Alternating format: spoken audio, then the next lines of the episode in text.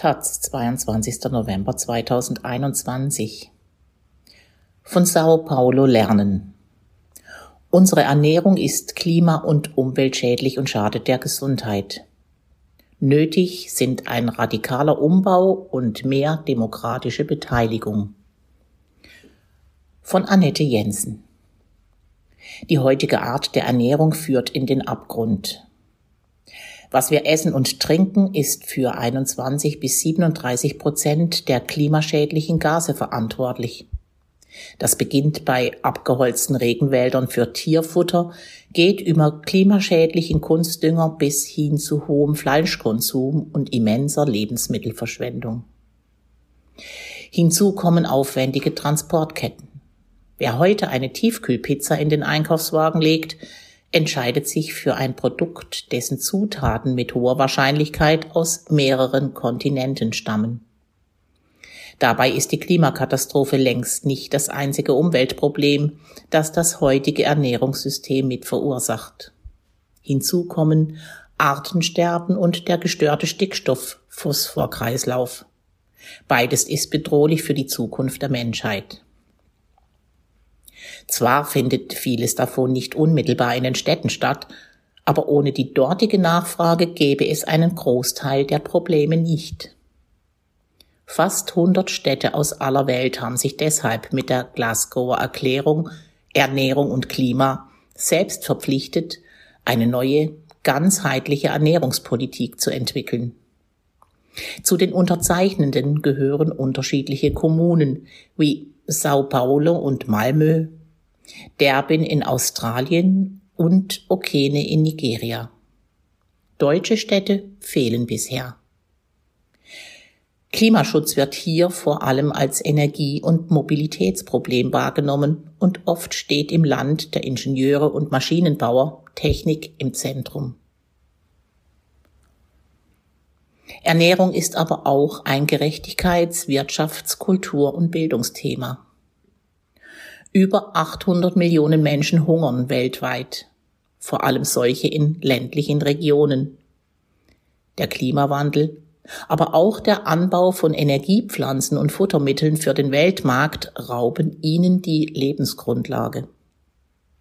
Zugleich nehmen Übergewicht, Adipositas und Allergien weltweit zu.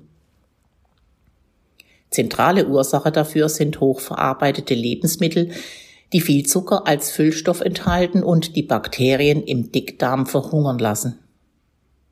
Wer im Kindesalter überschüssige Kilos ansammelt, wird dieses Problem oftmals nicht mehr los. Für diese Menschen bedeutet das oft Scham und für die Krankenkassen hohe Kosten wegen Herz-Kreislauf-Erkrankungen. Entlang der gesamten Nahrungsmittelkette haben sich nicht nachhaltige Dynamiken verfestigt, die in erster Linie von industriellen Nahrungs- und Landwirtschaftssystemen herrühren, analysiert die Glasgow-Erklärung. Nötig seien integrierte und ganzheitliche Ansätze. Dafür müssten vielfältige Gruppen einbezogen werden, von den Arbeiterinnen in der Land- und Lebensmittelwirtschaft über zivilgesellschaftliche Gruppen und Forschende bis hin zu Indigenen und Jugendlichen. In weiten Teilen der deutschen Politik ist allerdings noch nicht angekommen, dass ein radikaler Umbau des Ernährungssystems nötig ist. Bisher bewegt sich die Debatte auf eher niedrigem Niveau. Da geht es darum, ob die Politik das Recht hat, Grillfreunden ihr Nackensteak madig zu machen oder ein Veggie-Tag in Kantinen einen zu starken Eingriff in die individuelle Freiheit darstellt. Der politische Umgang erinnert an die Aufforderung an das Titanic Orchester, weiterzuspielen, um die Passagiere nicht zu beunruhigen. Weil Regierungen in Deutschland auf allen Ebenen das Problem nicht in angemessener Weise angehen, müssen die nötigen Anstöße von woanders kommen. Sinnvoll wäre es, auf Bundesebene einen Bürgerinnenrat einzurichten, der durch Zufallsauswahl per Los zusammengesetzt ist. Internationale Erfahrungen zeigen, dass Bürgerinnenräte zu klugen und durchaus radikalen Vorschlägen in der Lage sind, auch weil Lobbyisten dort keinen Einfluss haben. Stattdessen können Sie Expertinnen einladen und befragen. An Expertise mangelt es nicht. So hat der Leiter des Potsdam Instituts für Klimafolgenforschung PIK Johann Rockström zusammen mit anderen Wissenschaftlerinnen einen Speiseplan entwickelt, mit dem sowohl der Planet Erde gesund bleiben als auch die gesamte Erdbevölkerung gut ernährt werden könnte. Pro Kopf und Tag bedeutet das im Durchschnitt 550 Gramm Obst und Gemüse, 230 Gramm Vollkorngetreide, 75 Gramm Hülsenfrüchte, 50 Gramm Nüsse, 250 Gramm Milchprodukte, 13 Gramm rotes Fleisch, 29 Gramm Geflügel und 28 Gramm Fisch. Wie so etwas umzusetzen ist, ist allerdings noch eine ungelöste Frage. Klar ist, die notwendigen Veränderungen kann es nur geben, wenn sie die Bevölkerung breit mitträgt. Der Berliner Ernährungsrat schlägt deshalb vor, einen ernährungsdemokratischen Campus für die Region Brandenburg-Berlin einzurichten. Dort soll echte Partizipation stattfinden. Menschen mit vielfältigen Erfahrungen und Hintergründen würden nach Wegen für die große drängende Frage suchen. Wie können Produktion und Konsum aller in der Region benötigten Lebensmittel die planetaren Grenzen wahren und zugleich sozial fair sein? Hier soll diskutiert, experimentiert und gemeinsam an Lösungen gearbeitet werden. Expertinnen sind eingeladen, um Informationen und Hintergründe zu liefern.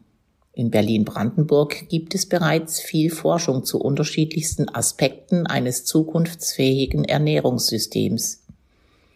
Gleichzeitig arbeiten mehrere Initiativen, Projekte und Unternehmen an konkreten Mosaiksteinen. Was noch fehlt, ist eine große gemeinsame Vision und der Weg dorthin. Das alles kann nur funktionieren, wenn das Zukunftsbild attraktiv erscheint. Doch was spricht dagegen? Wie kaum ein anderes Thema kann Essen Genuss bedeuten etwas Leckeres genießen, dabei Zeit zu haben, zu quatschen, Gemeinschaft zu erleben. Ist das keine gute Perspektive in einer Welt, in der viele Menschen irgendetwas Kalorienhaltiges zwischendurch runterschlingen, nur damit es gleich weitergehen kann mit der Arbeit und sonst was? Annette Jensen ist freie Journalistin und Buchautorin und eine der Sprecherinnen des Berliner Ernährungsrats, der sich für eine ökologische Nahrungsproduktion und eine sozial gerechte Verteilung von Lebensmitteln einsetzt. Sie hat die Redaktion geleitet für das soeben erschienene Buch Berlin ist anders. Ein Zukunftsmenü für Berlin und Brandenburg. Gratis Download unter https ernährungsrat berlin.de slash berlin minus ist minus anders slash